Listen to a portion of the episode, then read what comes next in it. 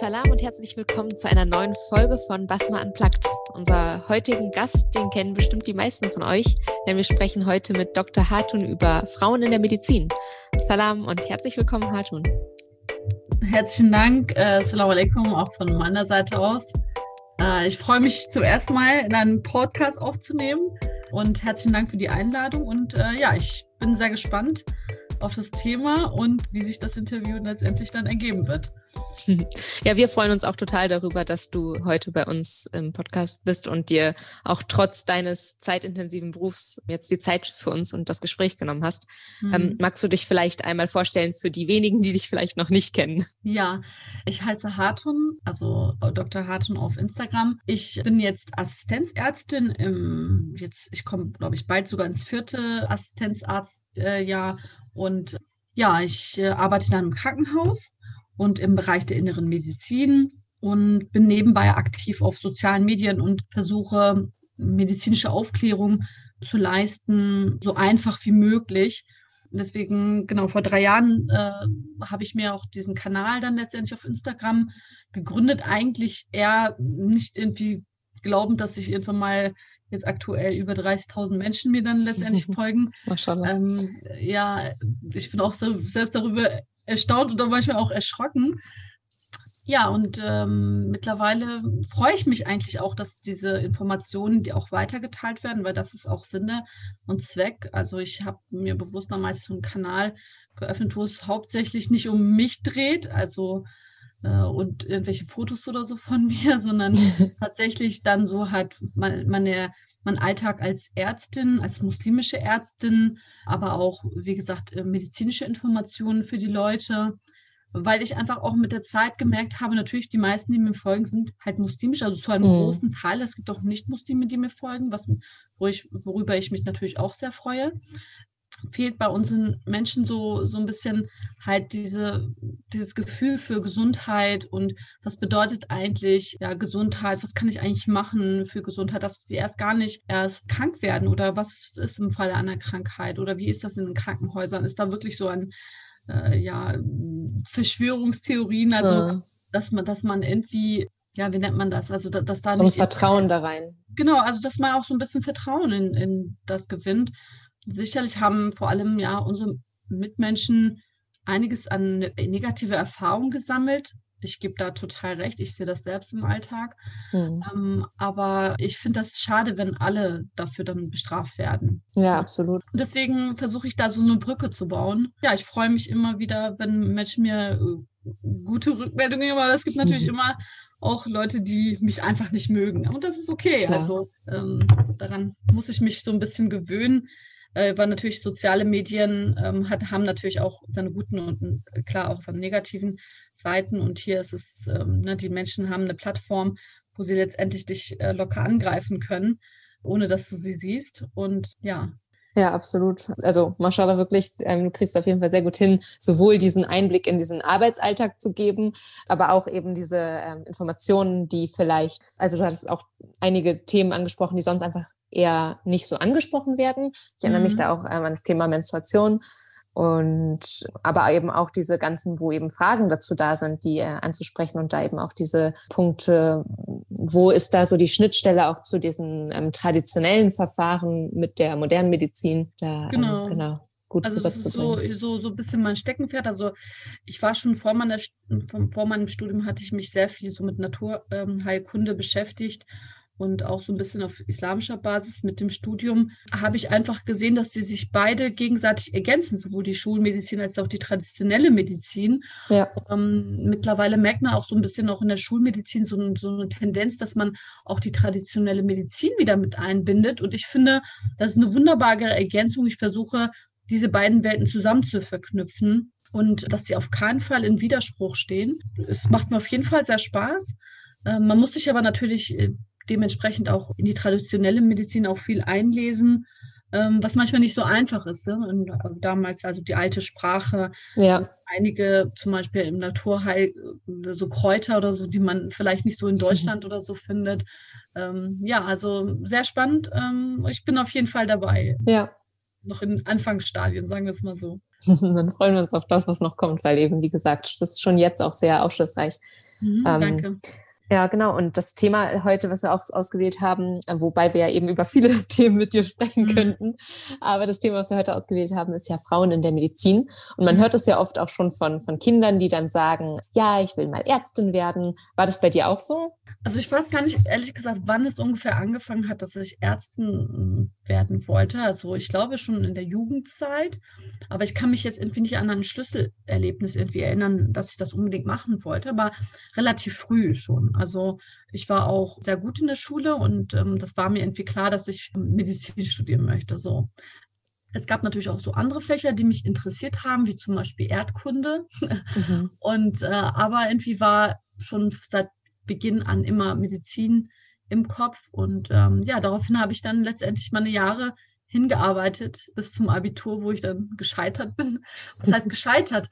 Damals bei uns, uns gab es ähm, nicht das Zentralabitur und ich hätte noch zusätzlich den Übergang von, von Realschule auf äh, Gymnasium gehabt, was mir dann auch sehr schwer fiel und letztendlich dann auch eine schwere äh, Schule ausgewählt habe, warum auch immer. Ich wollte an einer guten Gymnasium, wollte ich Abitur machen und letztendlich habe ich festgestellt, oh, okay, das ist alles nicht so einfach, wie du denkst und mhm. habe dann knapp damals dann mein NC verpasst und musste dann warten, also Wartezeit einlegen. Damals gab es ja also Hochschulstart, glaube ich, heißt es heutzutage, aber damals hieß es bei uns ja. mit VS, zentrale ähm, Studienvergabe. Genau. Studienplatzvergabe, ja. Genau. genau. Und die hatten damals gesagt, ähm, ja, drei Jahre musst du halt mindestens warten. Und ich dachte, okay, was machst du in dieser Zeit? Ne? Und es war für mich natürlich Weltzusammenbruch damals, ne? Traum geplatzt, so.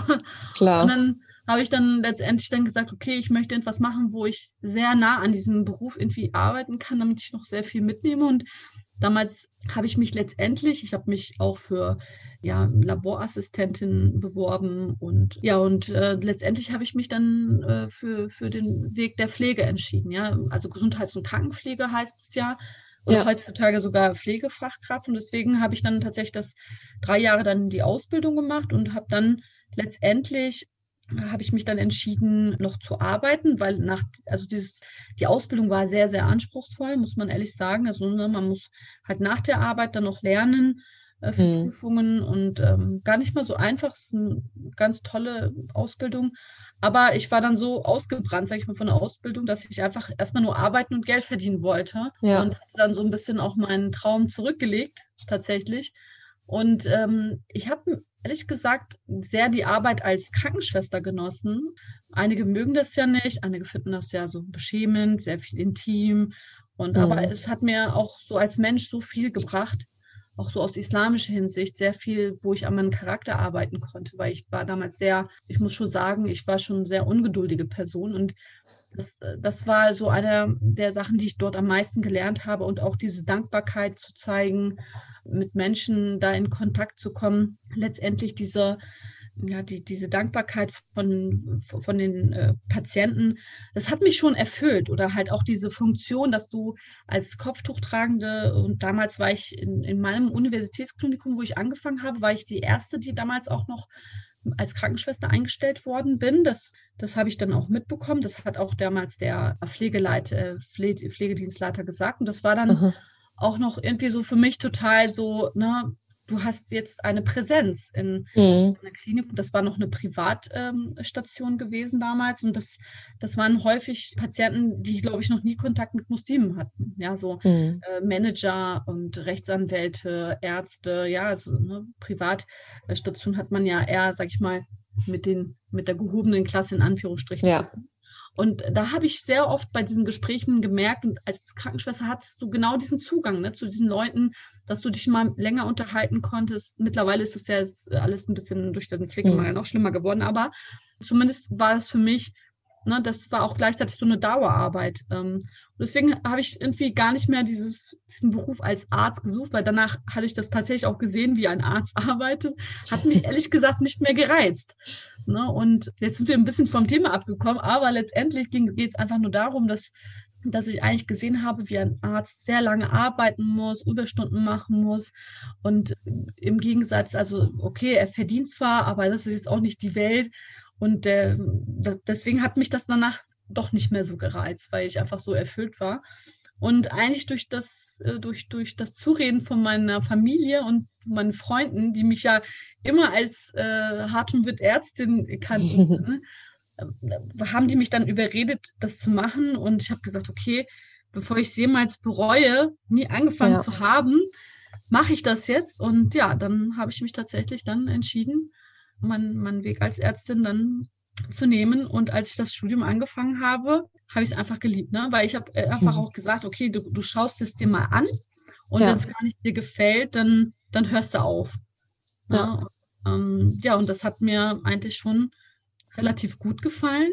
Äh, und ja, vor allem, was ich dann an diesem Studium einfach so schön fand, ist einfach dieses Wissen, was man dann, diesen Einblick in dieses Wissen, ja, die Schöpfung Allahs, die dich auch total baff macht. Also das allein zu wissen, hat, war, hatte sich das Studium allein schon gelohnt. Und dass du dann letztendlich das begreifst, wie der Mensch an sich funktioniert. Ja. ja und dass du dann später darauf aufbaust, was, was man, wie, wie, wie entstehen Erkrankungen, wie kann ich Krank Krankheiten behandeln, hat mich das Studium wirklich sehr gepackt. Also auch wenn es wirklich sehr, sehr schwierig war, muss ich mal ehrlich sagen. Ja. ja, wie, wie war denn so der Einstieg? Weil du hattest dann ja eine Pause, also du hast natürlich gelernt zwischendurch, auch ja während der Ausbildung. Aber wie war dann der Einstieg für dich? War das schwierig? Also viele glauben ja, ja, wenn, wenn man irgendwie vorher irgendwie im medizinischen Bereich arbeitet, kriegt man irgendwie, es ist auf jeden Fall vorteilhaft. Ja. Äh, für den Anfang eher nicht. Er, er ja, klar, am Anfang sind es halt die Grundlagen, das ganze Physik und was auch genau. immer alles. Chemie, Anatomie und so. Genau. Also das auswendig hast, lernen. Ich habe auf jeden Fall, ich bereue niemals diesen langen Weg gegangen zu sein. Heutzutage bin ich wirklich sehr, sehr dankbar dafür. Aber man, man, das Studium wird nicht verkürzt oder so. Aber du hast ja. Erfahrung. Aber deine Erfahrung kannst du wirklich dann in der Praxis dann eher merkst mhm. du das. Ne? In Zusammenarbeit mit dem Patienten. Das ist nochmal eine andere Geschichte. Aber für mich war es schon sehr schwierig, nach so langer Zeit tatsächlich wieder anfangen zu lernen und dann noch in so einer Masse zu lernen. Also ja. da, da wurde ich erschlagen, um ehrlich zu sein. Und ähm, ich war auch noch äh, so schlau, habe noch die ersten zwei Jahre nebenbei äh, gearbeitet am Wochenende. Jetzt kannst du dir vorstellen, natürlich, wie, mein, wie meine zwei Jahre ausgesehen haben. Also doch schon, und das habe ich erst viel später ge gemerkt, dass sich dann doch schon der Stress mir ein bisschen zu sehr zugesetzt hat. Und ja. ähm, erst als ich dann reduziert habe, ich habe auch noch 50 Prozent gearbeitet, musst du wissen. Und dann erst als ich reduziert habe und dann irgendwann mal ganz aufgehört habe mit dem, mit meinem, mit meiner Arbeit, habe ich eigentlich gemerkt, wie viel Zeit ich eigentlich für das, für das Studium habe.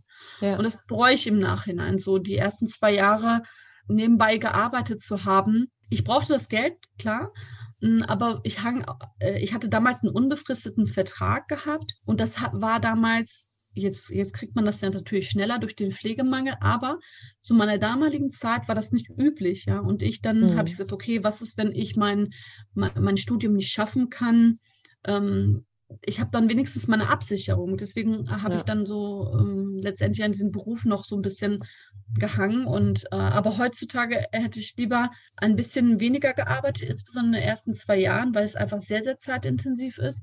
Und dann lieber mehr Zeit einfach für für dieses Grundlernen. Und das ist so wichtig, ja, das, äh, das merke ich immer noch jetzt in meinem, meiner täglichen Arbeit, wie wichtig es ist, äh, die Anatomie und die Physiologie richtig zu beherrschen, einmal richtig verstanden zu haben.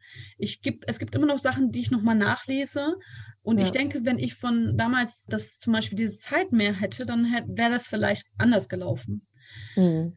Ja, ansonsten, genau, es war sehr, sehr herausfordernd für mich. Wie gesagt, die ersten zwei Jahre erst, oder beziehungsweise gerade das erste Jahr, ne, man sieht, okay, ich ja. muss jetzt so viele Bücher lernen. Wie mache ich das? Wie schaffe ich das? Im Grunde genommen schafft man das? Ja, das ist so, ähm, das kann ich auch mittlerweile auch physiologisch erklären, ähm, dass ein Mensch, beziehungsweise auch die, die, ähm, je mehr man lernt, äh, desto besser sich ähm, oder, oder desto mehr Synapsen sich bilden. Also genau. Man, Kontaktstellen äh, zwischen den Nerven und die, die, werden immer stimuliert, je mehr man lernt. Ne? Ja. Deswegen war es danach auch wirklich nach einem Jahr, habe ich gemerkt, oh Gott, du hast jetzt doch wirklich dieses, diese dreibändige Anatomiebücher aus, in- und auswendig gelernt. Und das war dann schon sehr, sehr, sehr zeitintensiv, aber ich denke, man kann es auf jeden Fall schaffen, wenn man wirklich am Ball bleibt. Und ja, genau, letztendlich auch mit den, äh, so, ich, wir haben sehr, uns sehr viel mit den, den Kommilitonen ausgetauscht. Es gab so Gruppenarbeiten, wo sich einfach dieses Wissen dann besser verfestigt hat. Und mhm. nach einer Zeit konnte man besser und besser lernen. Ja, und dann äh, waren die ersten zwei Jahre vorbei. Und äh, ja, dann kann man, äh, kann man dann in die Klinik, in die Praxis. Ja. Genau. Also ich kann mir vorstellen, dass auch jetzt einerseits, äh, du hast ja gesagt, dass du dann einfach auch wenig Zeit hattest mit der Arbeit parallel. Und das natürlich merkt man das einerseits vielleicht eben auch mit der Zeit zum Lernen, aber ich kann mir vorstellen, dass auch dieser Kontakt mit den anderen dann auch nochmal eingeschränkt ist oder man kennt es ja so von den Erstsemestern und so, dass sich da so irgendwie relativ also, schnell dann auch die Gruppen äh, bilden. Und so. Du meinst jetzt so generell Kontakt zur Außenwelt? zur Außenwelt mal davon abgesehen, aber auch jetzt mit den anderen Studierenden. Wie war das dann da? Ach so, um ehrlich zu sein, war es so, ich, es gab so, so eine Zwei-Gruppenbildung im, im Studium. Das, oder, das waren zum einen, hatte ich zu meiner Zeit damals gesagt, du bist bestimmt einer der Ältesten, die jetzt anfängt. Oh Gott, Hartun, mhm. ne? Ich habe mit, ich habe, glaube ich, wie, wie alt war ich? Äh, jetzt muss ich mal rechnen, ich glaube 26 oder 27 war ich. Und ich dachte, ja. ich, ich, ich bin einer der Ältesten. Ähm, aber ich habe gesehen, dass so viele, auch von mir sogar ältere, äh, anfangen zu studieren. Und ähm, es gab sozusagen die Odis in Anführungsstrichen mhm. und dann so die Jüngeren, die so mit 17, 18, 19 so neu von der Uni äh, raus sind. Und man hat schon gemerkt, die sind noch relativ ja so unerfahren und ja, also es haben sich so unbewusst so zwei Gruppen dann schon gebildet. Ja. Mhm. Und äh, man hat sich zwar mit denen ausgetauscht, aber das ist so, ich möchte das nicht sagen, aber es gab einige, die wirklich sehr, weiß ich nicht, so, so ein bisschen sehr, ich habe ja mittlerweile dann auch die medizinische Welt kennengelernt und dann ja. gab es dann so Leute, die im ersten Semester dann so, ah, ich möchte Neurochirurgie machen, oh, ich möchte Herzchirurgin werden und ich dachte so, okay, komm erstmal rein, guck erstmal, was wirklich das bedeutet, weil viele wissen das nicht und das ist so, Klar. natürlich ist der Arztberuf schön und es gibt auch chirurgische Fächer, die sind super interessant, aber ich glaube, nach einer Zeit wandelt sich natürlich, das merkt man dann danach, wenn ja. man dann auch in der Klinik ist, wenn man Praktika macht und eigentlich so erlebt, wie der Hase eigentlich läuft, sagen wir es mal mhm. so, dann ist dann den klar, okay, äh, ich kann doch nicht mehr das, was ich am Anfang mir vorgestellt habe. Aber genau, also man, man merkt eigentlich mit der Zeit, was einem doch äh, mehr liegt und was nicht. Also ja diese zwei, zwei äh, Gruppen haben sich dann relativ schnell gebildet und ähm, ja, also so mehr unbewusst, aber man hat auf jeden Fall nochmal Kontakt, dadurch, dass man auch in so Gruppenarbeit macht, dann hat man, ist es gut durchmixt, ja. Ja. Sagen wir es mal so. Und ich meine, im Studium ist es ja noch so, dass ähm, tatsächlich die Mehrheit, ich glaube, immer noch auch weiblich ist. Also ich glaube, 60 Prozent habe ich, hatte ich gelesen. Genau. Der Medizinstudenten sind Frauen. Also das heißt, da merkt man wahrscheinlich auch irgendwie jetzt keinen großartigen Unterschied, oder? Ja. Genau, also das, das merkt man total. Also 60, 40 ist es ungefähr, so an der Basis. Ja. Also sprich jetzt gerade in, das, das merkt man halt auch im Studium. Ne? Ja. Und äh, ja, mit der Zeit wird diese Prozentzahl von weiblichen immer weniger. Ich habe gelesen, bei den Absolventen sind sie noch bei sogar bei 65, also da steigt es noch mal. Und genau. Genau, also als Assistenzärzte siehst du auch ganz viele weibliche eher. Ja. Ähm, aber je höher du, du steigst, also Oberärzte, ja. dann äh, Chef, Chefärzte, das ist dann hauptsächlich männlich tatsächlich. Also da muss sich noch sehr viel wandeln. Das sind natürlich sehr viele Gründe, was das bedeutet, ja. Mm, warum das so gekommen ist. Aber äh, letztendlich ist das so der, das, was das wir auch in der Klinik sehen. Ähm, ja. Also im, im, Studium als auch später in der Klinik. Und natürlich gibt es einige ja, männerdominierte Fächer, wo Frauen noch weniger vertreten sind. Ich glaube zum Beispiel, ja. Beispiel Chirurgie. Da sind so ungefähr 20 Prozent der Frauen vertreten. Ich glaube, Tendenz auf jeden Fall steigend da ist noch so ein Wandel, aber ähm, letztendlich ist das, äh, ja, die, die Männer sind schon an der oberen Position immer. Ja. Also insgesamt hatte ich gelesen, es sind drei, nur 33 Prozent, äh, also 2015 waren es an allen Krankenhäusern in Deutschland nur 33 Prozent Oberärztinnen. Mhm, das genau, ist dann schon, Chef, schon wenig. Darüber will man dann gar nicht sprechen. 13 Prozent. Genau. Also ich, ich habe auch in meiner Karriere bisher wirklich fast nur Chefärzte kennengelernt. Nur in meiner alten Klinik gab es eine Chefärztin, aber im Bereich der Chirurgie. Ja, ähm, man merkt schon, dass die, die Frauen in der Chirurgie schon, ich will nicht sagen, so männliche Züge haben, aber die müssen sich da schon beweisen. Ja, ja die haben, die müssen sich erstens beweisen, dass sie kompetent sind. Und stell dir vor, natürlich gibt es dann auch so Schwestern mit äh, Hijab, ja, die ja. dann nochmal sich doppelt beweisen müssen. Das glaube äh, ich. In der Chirurgie. Und man muss da tatsächlich so ein bisschen dickes Fell haben. Da läuft ein anderer Ton. Also natürlich auch von Klinik zu Klinik abhängig. In, in, in der Uniklinik ist das wirklich, wo ich auch gemerkt habe, damals war ich Krankenschwester und die Privatstation, wo ich war, war es halt so Herz- und Unfallchirurgie gewesen. Und da gab es schon weibliche ähm, Chirurginnen. Die eine kam nachts bei mir zum Ausheulen dann in die äh, zu mir und wir haben uns dann halt unterhalten und dann hat sie mir dann auch schon von ihrer Seite aus erzählt, was da alles nicht so gut läuft, ja. Und äh, obwohl sie wirklich eine super Ärztin auch sehr toll war, auch als, ne, aber die, die, Männer haben sich fertig gemacht, so, ne? Ob, ob, bewusst oder unbewusst, ja. Oder dass man halt so gewisse Leute in, in die OP, äh, OPs einplant und die Frauen weglässt. Ich habe dann, da war es für mich zum ersten Mal so klar, die Leute reden immer so vom Islam, dass die Frauen da unterdrückt werden. Die müssen nur in die Chirurgie gehen, also insbesondere die Uniklinik, dann, dann wissen sie, dass dort das ganz, also ne, dass das ganz anders ist. Ich war sehr erstaunt darüber, muss ich ehrlich sagen. Ja, ja, aber ich denke, da, da wird sich auf jeden Fall noch was tun müssen, ja, weil mhm. die, die Mehrheit ist eigentlich weiblich. Ja, und ja, mittlerweile, ich meine, der Arztberuf ist nicht mehr so wie früher so attraktiv, gerade auch für Männer, ja, die sehr, sehr viel so mit Prestige, ja, also Ne, damals wirklich, wenn, wenn du als Arzt, dann, dann hattest du Ansehen, ja, du hattest, sag ich mal, viel Geld und das ist so, das wandelt sich, ja. Man weiß ja. Ärztemangel, man arbeitet viel, man kriegt diese Einblicke schon letztendlich und das, das reizt vor allem Männer nicht mehr so sehr. Ne? Ja. Oder vor allem Männer sind auch nicht mehr so bereit, also viele, wenn du kein Abi von 1,0 bis 1,1 hast oder so, wer möchte schon sehr gerne eine sehr, sehr lange Wartezeit in Kauf nehmen? Das ja, stimmt, ja. Äh, da sind wir Frauen mehr, haben mehr diese Bereitschaft, als, als die Männer tatsächlich das haben. Ja, da wird man dann sehen, wie sich das dann in den nächsten Jahren, ob ja, sich da was ändert. Ich bin auch schon sehr gespannt. Also. Aber ich merke, dass zum Beispiel letztens hatten wir auch so eine Situation, dass natürlich Männer natürlich bevorzugt werden, merke ich schon. Also ja. zum Beispiel auch in meiner Abteilung. Bei uns ist es sehr schwer, in die Funktionsabteilung zu kommen. Das ist so, wo es ähm, Ultraschall gibt, äh, Magenspiegelung, Darmspiegelung und so weiter. Äh, das ist wirklich so ein bisschen traurig. Also gerade äh, als in, in, der inneren Medizin muss man sich da, dafür schlagen, dass man sich diese, in diese Abteilung kommt.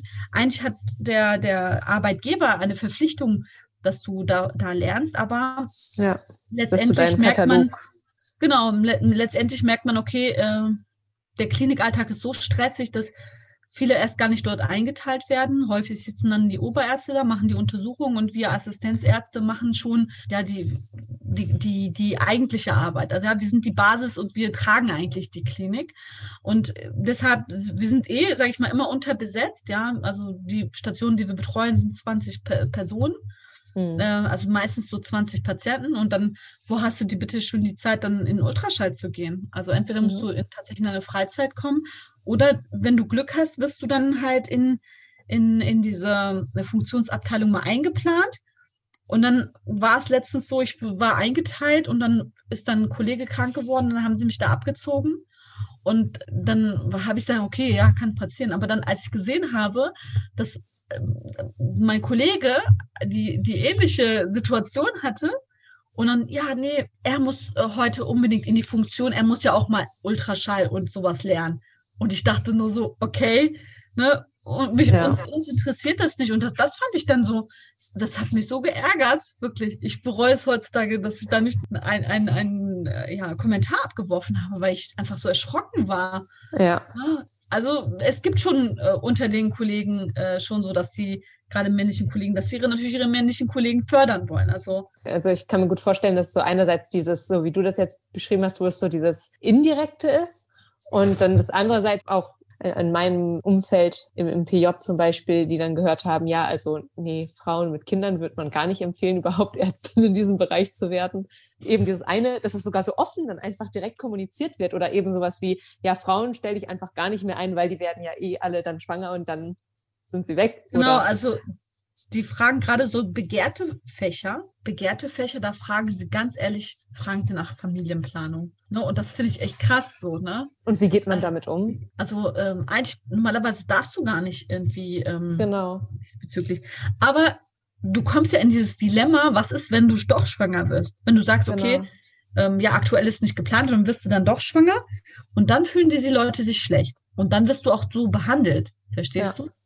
Und deswegen finde ich das echt so traurig. Also ich kriege ja, wie gesagt, von einigen Kollegen mit, also für Fächer, wo, wo äh, zum Beispiel innere Medizin, da gibt's immer offene Stellen, ja. Aber so begehrte Fächer wie Dermatologie oder mh, hm, zum Beispiel Augenheilkunde, da fragen die Leute schon. Ne? Da gibt's mhm. schon Chefs, die fragen. Und ich war schon sehr erstaunt, dass, dass das tatsächlich kommt. Ne? Und äh, gerade auch wenn sie so Oberarztpositionen einnehmen, dann fragen die das auch sogar. Aber ja, so als Frau wirst du einfach dafür bestraft und das ist so echt traurig. Also ich habe auch während des Studiums schon allein festgestellt, das ist ja insgesamt kein familienförderndes Studium erstens. Ja. Auch später, wenn du im, Arztberuf bist, wird es jetzt auch dir nicht so viel erlaubt. Also ich kenne Kommilitonen, die sich da die ganze Zeit Gedanken machen, wann sie äh, ehrlich gesagt Kinder zur Welt bringen sollten. Und der einen äh, Kommilitonen ist das aus Versehen passiert, dass sie schwanger geworden ist. Ja, na, im Nachhinein ist sie froh, dass sie schwanger geworden ist, weil ich, sie meinte hart und ich, ganz ehrlich, ich glaube, ich, ich wäre, glaube ich, nicht während des Studiums schwanger, hätte ich nicht geplant, ne? Ja. Weil, weil du die ganze Zeit am Ball bleiben musst, dass, dass du, äh, ja, zum Beispiel, ich kann mich erinnern, sie war in einer äh, Vorlesung mit Kind da ja, und dann meinte dann der Dozent so, können Sie bitte rausgehen? So, sie war so schockiert, sie meinte, also so, ne, es, ja. das Kind hat noch nicht geschrieben, es hat nur so ein bisschen so rumgenörgelt, ne, Kiste, ah, also wenn ja. so halt macht, noch nicht mal laut, sie meinte, hart schon, ich wäre natürlich rausgegangen, wenn das Kind lauter war, aber weißt du, dann, dann kommst du, du möchtest da, davon was mitnehmen. Und dann wirst du dann bestraft, dass du ein Kind auf die Welt gesetzt hast und ja. dass, dass, du das dann so, sowas mitbekommen äh, von einem Professor. Es gibt zwar hier und da so ein bisschen Erleichterungen und so weiter, aber das ist jetzt immer noch nicht so, glaube ich, dass die Leute sich tatsächlich ausruhen können und sagen, oh, okay, ich plane meine Familie. Also man muss wirklich selbst mit, mit sich selbst äh, ein Konzept, nicht mit den anderen. Ja, also ja es ist so, egal, ob das jetzt sich auf Familienplanung bezieht oder ob das auf das Lernen bezieht. Ich glaube, egal in welchem Studium man ist, man muss echt gucken, dass man seinen eigenen Weg irgendwie äh, findet, ja, und nicht von anderen immer bestimmen lassen. Ja, und so. dann vielleicht guckt, wie man die Rahmenbedingungen dafür schafft, das dann umzusetzen. Ja, unbedingt. Also weiß ich nicht, ich finde es so traurig, ne, dass, dass man sich so von, von der Mehrheitsgesellschaft immer so treiben lässt und sich, äh, ja, ähm, ja, ist ja wie eine Peitsche dann letztendlich. Irgendwann muss man auch sagen, okay, ich mache jetzt hier Stopp, ich möchte jetzt hier das und das wollte ich in meinem Leben noch machen. Und dann muss man einfach sich die Zeit für gewisse Sachen einfach auch nehmen. Ja. Ne? Und ja, also gerade wie gesagt, bei Kindererziehung sehe ich das, es gibt keinen richtigen Zeitpunkt, wo man Kinder zur Welt setzen soll. Absolut. Ne? Ja. Und, ähm, Irgendwo muss man immer einen Kompromiss dann eingehen. Ja. Und also das war auch tatsächlich eine Frage, die wir bekommen haben bei Instagram, also wie das eben, also Frage an dich, wie das mit der Vereinbarkeit von Beruf und Familie ist. Und ja, ich kann das eben auch nur da sagen, dass es irgendwie, also eben man muss dann einen Kompromiss eingehen, weil es gerade auch in der Ausbildungszeit zeitintensiv. Ja. Ähm, und was immer hier helfen kann, ist auch sich eben das, das Dorf quasi zu suchen für den, für das Umfeld. Sei es jetzt irgendwie Familie, die man in der Nähe hat zum äh, zur Unterstützung oder ähm, auch Freunde. Unbedingt. Also das ist so das, was ich immer halt auch äh, höre und sehe. Ähm, erstens ein Partner, der wirklich sehr, also dass man sich gut abspricht, ja. Zweitens dann halt Familie, die dich wirklich unterstützt, dass man nicht alleine ist. Ja. ja und drittens, ähm, dass, dass man sich sehr viel organisieren muss. Ja. Ne, also sind so drei Faktoren, die mir immer wieder so begegnet sind. Und tatsächlich ist dieses Unterstützung der Familie wirklich das A und O. Ne? Ja. Also es ist so traurig. Also, ne, ich, ich habe Leute kennengelernt, die einfach diese Unterstützung nicht hatten. Die waren einfach für sich. Und es ist so, es war traurig mit da anzusehen, weil natürlich jeder ist ja auch mit seinem eigenen Leben beschäftigt und dass man da nicht unterstützen konnte, so wie weit es geht. Also ich habe halt bei der einen Freundin habe ich dann halt auch mal, sie ist dann halt in eine Vorlesung gegangen, hat meinte, ja, Hartung, kannst du mal ein Kind nehmen und so. ja, dann, ja klar, für mich war es selbstverständlich, aber das ist nicht für jeden selbstverständlich, ja. Und es ist so, sie war überhaupt froh, dass irgendjemand da war. Aber ich bin nur einmal da, ne? Aber äh, das Kind ist ja die ganze Zeit da und das Studium muss ja auch irgendwie weitergehen, so. Ja. Also ja, auch was du gesagt hast, so ein, ein, Partner, der da mit einem auf jeden Fall an, am gleichen Strang zieht, ist auch, glaube ich, essentiell. Sonst klappt es nämlich auch nicht, wenn jeder so sein, äh, seinen Bereich macht und nur seins verfolgt und dann nicht sich gegenseitig. Also deswegen muss schon klar sein, wo so die gemeinsamen Ziele sind. Ja, und ich, ich sehe das, wie gesagt, ich, ich finde, natürlich, man hat so gerade als im Bereich äh, ja, der Medizin, ja, das Studium ist lang, Assistenzarztzeit ist fünf Jahre, selbst wenn du später eine Praxis hast. Also es gibt keinen richtigen Zeitpunkt, wo man eigentlich ein Kind, äh, aber mhm. man darf sich nicht von diesen Zahlen und von dieser Zeit auch beeinflussen. Und ich merke, dass viele Menschen auch immer sehr schnell. Ich möchte schnell das Studium und schnell die Assistenzarztzeit und so weiter. Also es ist wirklich so mein Rat. Also man, man soll wirklich seinen eigenen Weg erstens gehen. Also klar, man soll am Ball bleiben. Aber ja. wenn man merkt, dass diese Grenze kommt, dann muss man einfach ganz äh, klar diesen Schlussstrich ziehen oder seinen eigenen Weg dann ähm, malen. Ja. ja. Zum Beispiel, ich, ich habe ein, ein Beispiel von mir selber, ist, dass ich ähm, selbst, es gab viele Kommilitonen, die direkt nach dem Studium sofort angefangen haben mit dem, mit dem Arbeiten, damit sie ja nicht die Thematik irgendwie verlieren, ne, mhm. dass sie mal am Ball bleiben. Und ich dachte so, ich bin so erschlagen vom Studium. Diese Staats Staatsexamen, also dafür zu lernen, das war, das hat mich wirklich Kraft gekostet. Ne? Und ich habe seit ja. Leute, ich mache erstmal vier Monate Pause. Also ich wollte sogar mehr, also ich habe gesagt, aber ich habe gesagt, okay, jetzt sagen wir Zeit, dass du dich bewirbst oder so. Aber dass man sich einfach so diese Zeit mal gönnt. Ne? Oder ähm, ich habe jetzt auch, ich habe einiges anders gemacht als die anderen und alle haben mich letztendlich dann beneidet darum. Ja, mhm. ähm, aber ich habe genau gemerkt, das tut mir gut und ich habe dann dadurch ein Jahr länger studiert, aber ganz ehrlich, das war mir dann auch egal. Ich hatte meine Zeit genossen und auch ich habe auch nicht sofort angefangen und äh, ich bin sehr dankbar dafür, weil ich einfach gemerkt habe, ich brauche diese Zeit und man muss nicht immer ständig immer am Ball bleiben, sondern äh, wie gesagt, so seinen eigenen Weg einfach auch gehen in diesem Chaos. Absolut. Was vielleicht auch noch helfen kann, ist eben so der Austausch dann mit denen, die Erfahrung haben, weil wie du schon sagst, vielleicht am Anfang, wenn man das irgendwie im Kopf hat zu studieren oder sogar anfängt zu studieren, hat man vielleicht bestimmte Vorstellungen, die aber eben der Realität eventuell auch gar nicht entsprechen. Ja. Ähm, und da den, den Austausch zu suchen oder eben irgendwie in den Kontakt zu kommen. Ich meine, das kommt natürlich auch im Studium, ähm, logischerweise.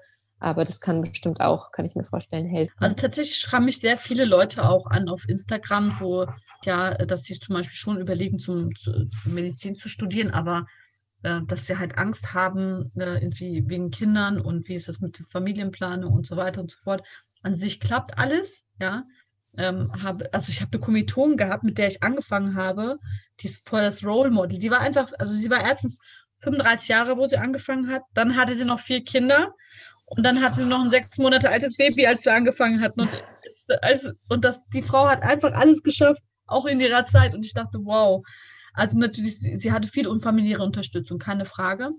Mhm. Man muss halt dann irgendwie schon gucken, also es ist auf jeden Fall machbar. Man, man soll nicht daran das scheitern lassen. Ja, wenn, wenn für dich etwas brennt, wenn du unbedingt noch etwas machen willst, egal ob das Medizin ist, Ingenieurwesen, Jura oder auch, eine Ausbildung als, ja, als, zum Beispiel als Logopädin oder so, wenn man das so gerne machen will, dann bevor man das in sein Leben bereut, überhaupt nicht gemacht zu haben, finde ich, sollte man das auf jeden Fall ausprobieren. Ja, und man, man kann schon zum Beispiel auch mit, mit der Aus, also mit der Ausbildungsstätte schon einfach gewisse Sachen zum Beispiel auch besprechen. Ich äh, kenne Leute, die von Anfang an äh, zum Beispiel das erste Jahr in, also über zwei Jahre hinweg machen. Natürlich, also man darf sich von den Zahlen dann nicht abschrecken, weil einmal, wenn man einmal in einem Studium oder in einer Ausbildung ist, die Zeit geht so im Flug vorbei. Also ich habe nicht gemerkt, wie die sieben Jahre vorbeigegangen sind. Mhm. Ja, und da muss man einfach ein paar Jahre dranhängen. Und ich meine, man hat immer noch 20, 30 Jahre, wo man noch arbeiten kann in diesem Beruf. Und ähm, unsere, die, unsere Gesellschaft hat uns so ein bisschen mehr dazu getrimmt, dass wir mal alles schnell haben will. Am besten so Mitte 20 sind, haben wir schon alles erledigt. Das geht einfach nicht. Ja, also ja.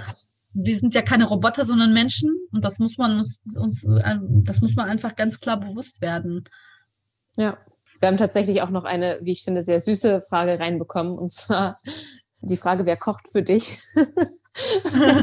ich habe so, also was ich rausgelesen habe, ist so ein bisschen diese äh, auch äh, irgendwie Bewunderung für diesen stressigen Alltag und ähm, vielleicht auch so ein bisschen klar, der dieser Beruf auch mit den Nachtschichten oder diesen langen Diensten, der ist fordernd und also wenn man dann auch noch einen Rhythmus hat, der sich immer wieder ändert, ja, wie wie man da vielleicht seinen Alltag ja, also ich ja. kann auch kochen. Also es ist ja nicht so, dass ich hier total nur in der Klinik abhänge. Ähm, natürlich, ich kann auch kochen. Ich werde auch, äh, meine Familie kocht auch. Also es ist so, ähm, kommt von beiden Seiten. Ne? Also, also es ist jetzt nicht so, dass ich äh, du hast ja, noch ein Leben gelernt habe.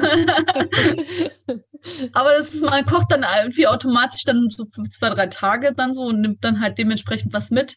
Oder halt im Notfall esse ich dann halt in der Klinik. Ja, oder ja. ich nehme mir auch, auch einfach, manchmal mache ich mir auch nur Brote oder so. Ja, ja. Ähm, wenn ich das nicht schaffe. Und das ist auch nicht schlimm. Ne? Und dann gibt es dann halt abends dann manchmal was Leichtes eher dann so. Ne? Also je nachdem, ist halt von Tag zu Tag eigentlich unterschiedlich. ich fand es irgendwie süß. Frage. ja, total.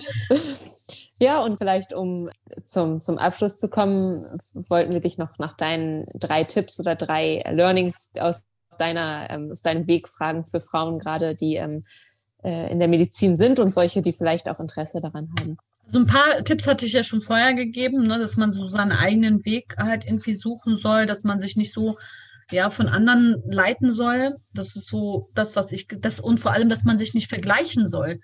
Ne? Also ja. gerade auch, egal in welcher Studium man macht, äh, man sitzt, dass man letztendlich niemals irgendwie schauen soll, okay, ich habe Leute gesehen, die da zehn Bücher schon auswendig gelernt haben und ich war dann nur noch bei Buch Nummer eins und habe mich dann dadurch in, in also Panik gesetzt gefühlt. Und das soll man wirklich vermeiden, weil jeder hat einen anderen Lernrhythmus. Ja, einige Menschen lesen sich das nur durch, einige Leute möchten Wissen verstehen. Das dann dauert es einfach länger. Also dass man niemals, wie gesagt, diesen Vergleich ziehen soll und ähm, dass man äh, gerade auch, also ich habe Leute kennengelernt, die nur ihren gesamten Studium in der Bibliothek oder in der Uni verbracht haben.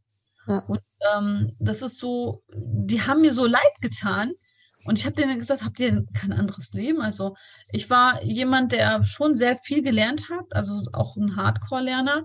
Aber ich habe mir zum Beispiel, bin ich dann äh, gab es dann Wochenenden, wo ich, wo ich dann halt auf Meetings gegangen bin. Ja, ich war mit, bin ja mit der muslimischen Jugend Deutschland groß geworden. Dann hatten wir Kurse gehabt, Meetings gehabt. Dann bin ich da hingegangen und die Leute haben mir die Meise gezeigt, man hat und drei Tage vor der Prüfung gehst du da hin. Aber ich hatte, ich, ich war schon immer ein Mensch, der, der Umma gewesen. Ich habe so viel Kraft immer da, dadurch bekommen. Ich habe natürlich dementsprechend ein bisschen vorher gelernt und dann auf den Weg dahin und dann zurück habe ich dann halt schon gelernt und hab, hatte manchmal bessere Noten als die. Also deswegen glaube ich immer, dass Allah einen Segel auf äh, solche Dinge gibt, dass man so was ganz anderes mal macht, ja, dass man sich vor allem finde ich, auch so Gemeinschaften anschließt, die ähm, ja einen gut tun, wo man sich nicht nur um das Studium natürlich unterhält, sondern auch vor allem die wichtigsten Sachen des Lebens, wie zum Beispiel vor allem unser Glauben, dass wir uns gegenseitig stärken, weil äh, egal äh, wo wir sind, wir sind alle gestresst, jeder hat irgendwie so seine Probleme und das ist so ein Austausch irgendwie zu haben mit Gleichgesinnten. Und ich habe mir persönlich, wie gesagt, äh, durch die MJ hatte ich, aber auch in, in, in der Uni hatte ich mich dann mit äh, ja, muslimischen, äh, hatte ich eine muslimische Community, wo ich dann halt auch aktiv war. Und ganz ehrlich, wenn ich an das Studium denke, das waren die schönsten Zeiten mhm. mit der Community. Und deswegen rate ich auch wirklich jedem, der, e, egal wo ist, äh, diese Community sich zu suchen, wo man halt diese Kraft einfach gewinnt. Ja, ähm, dass, dass man sich nicht immer so vom Weltlichen ablenken soll. Ja, also das ist, kann ich dann auf jeden Fall als Tipp geben und auch irgendwie so ein bisschen ich bin jemand, der selbst selbstbewusst mit meiner Religion umgeht und das kann nicht jeder. Also ich bekomme das immer wieder mit, ja, ähm, wie ist das so, äh, weil einige haben mich jetzt auch, wo ich dann auch so ganz öffentlich gesagt habe, ich, ich habe meinen Chef gefragt zu beten oder ne, weil, weil, weil mir das so selbstverständlich ist, dass mhm. er da, dafür Selbstverständnis zeigen muss, ist so, dass, dass ich dann halt auch schon diesen Personen rate, weil viele haben diese Selbstsicherheit nicht, dass man sich für nicht für seine Religion schämen braucht. Und vor allem, man macht sich sehr viele Gedanken, was der Gegenüber vielleicht von dir denkt. Mhm. Aber einfach machen und schauen, was sich ergibt. Und Allah natürlich um Hilfe bitten. Mm, weil ich finde, man, man soll versuchen, nicht so seine Religion ja für weltlichen äh, ja, niederzulegen und einfach auch wirklich ausprobieren und gucken und man, man wird merken, dass viele Menschen einfach viel mehr Selbstverständnis haben. Ich bin so erstaunt, weil ich mal, wie die Leute in Vorstellungsgesprächen reagiert haben, als ich gesagt habe, ich möchte einen Gebetsraum haben für mein Gebet, waren die schon, also ich nicht negativ, also im Gegenteil, sogar positiv und ähm, dass sie auch mir sogar Möglichkeiten gezeigt haben, wie ich das am besten machen kann. Und da war ich einfach so sehr überrascht. Und da sehe ich eigentlich, dass Allah Ta'ala immer einen Segen dafür hat. Gerade, es heißt ja in den, in den Hadith, ne, wenn du auf mich einen Schritt äh, zukommst, dann laufe ich dir entgegen. Also ist Allah Ta'ala, wenn du etwas weißt, dass, dass du es auf seinem Weg etwas machst, dann dass er dir irgendwie hilft. Ja. ja und deswegen, und ähm, dieses Selbstbewusstsein, einfach auch viel Dua machen. Also ich kann nur, wie, wie gesagt, auch dieses Dua von Musa a.s. raten. Ich weiß nicht, äh, ob ihr das kennt. Also nur kurze Geschichte. Also Musa ist ja zum Pharao gegangen und äh, wollte mit ihm sprechen. Und Musa selbst war ein stotternder Mensch gewesen. Also er, er war nicht so selbstsicher, er hatte Angst gehabt und hatte, wie gesagt, gestottert und er wollte nicht schwach wirken vor, vor dem Pharao. Und er hat ganz viel äh, Dua gemacht, ins, insbesondere äh,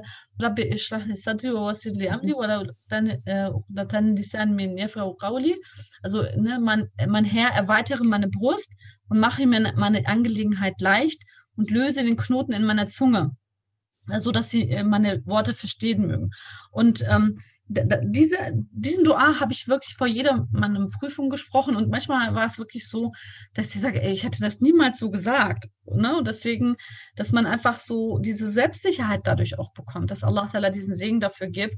Und das ist so mein Rat, dass das Menschen, gerade die gerne jetzt auch später dann, hm, sei es im Studium, sei es aber auch, wie gesagt, wenn, man, wenn sie später arbeiten, einfach diesen Dua dann sagen, auch bei den Vorstellungsgesprächen sagen und man wird merken, dass dass Allah Ta'ala dich letztendlich begleitet in dieser Hinsicht. Ja? Und falls eine Stelle nicht klappen sollte, deswegen, was ich glaube ich nicht, nicht glaube, dann ist das so und dann hat dich Allah einfach vor einem äh, vor, vor schlechten Menschen bewahrt, vor, vor schlechten Dingen. Das, das, das muss man sich immer bewusst sein. Das ist ja, echt schön. Ich glaube, so wunderschön so. auf den Punkt gebracht.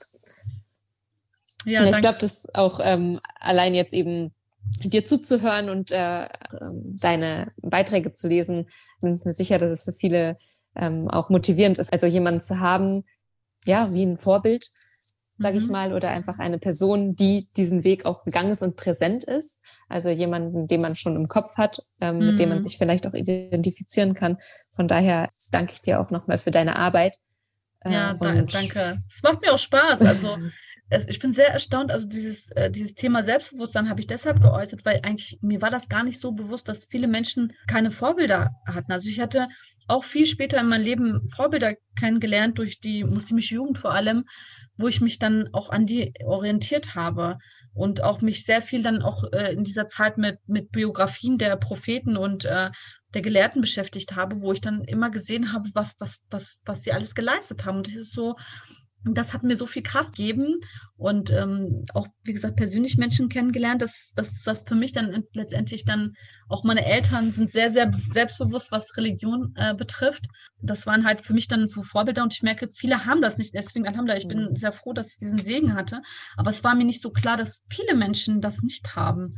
Und ähm, das hat mir halt im Rahmen meiner Instagram-Zeit tatsächlich dann bewusst geworden, als ich plötzlich diese Reihe mit Hijab Empowerment irgendwie, das war so sehr, ich weiß nicht, ob du das äh, so mitbekommen hattest mit den. Ja, genau. Ne? Also Eine sehr Reihe, schöne Reihe, kann ich jedem empfehlen. So, ja, danke. Genau, kann man um, um meine Highlights noch angucken. Aber es war dann, es war, ich war, es war mir gar nicht bewusst, dass, dass das so viele Menschen dann auch so emotional erreicht hat.